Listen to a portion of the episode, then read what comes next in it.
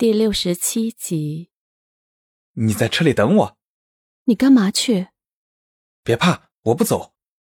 宇航只是去开了后备箱，拿出一大捧粉色的玫瑰，然后回到了驾驶位，把花双手捧给了依依。啊，这么多花！依依，嫁给我吧。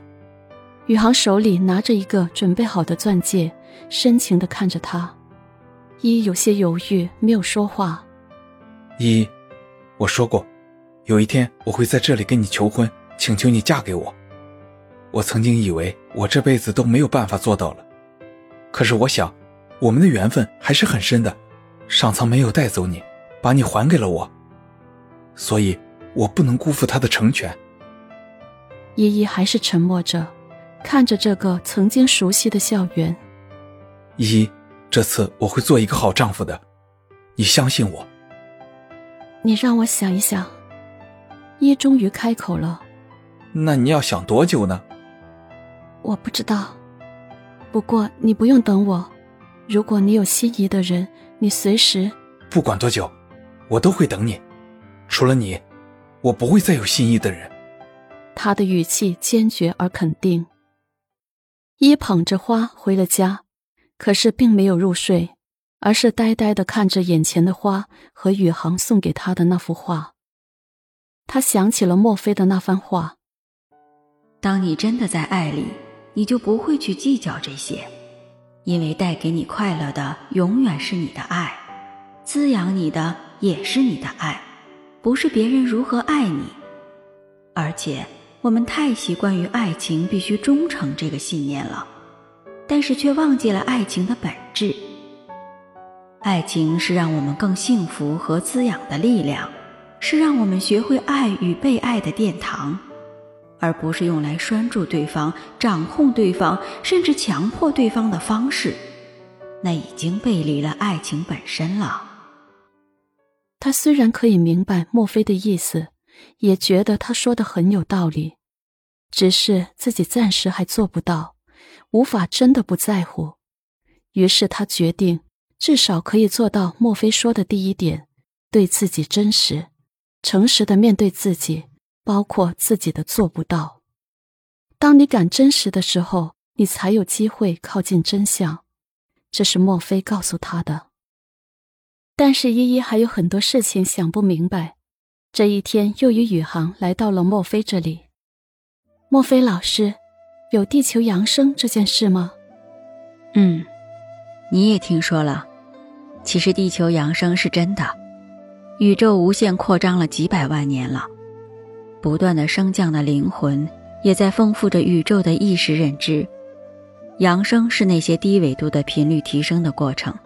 那地球现在算是很低了，所以必然要扬升。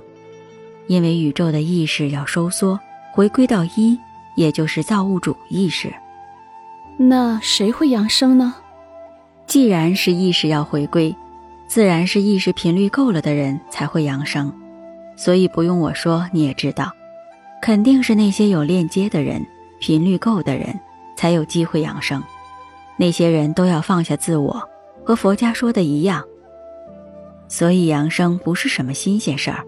佛陀就是养生了，其实养生每天都在发生，不过很多人不知道罢了。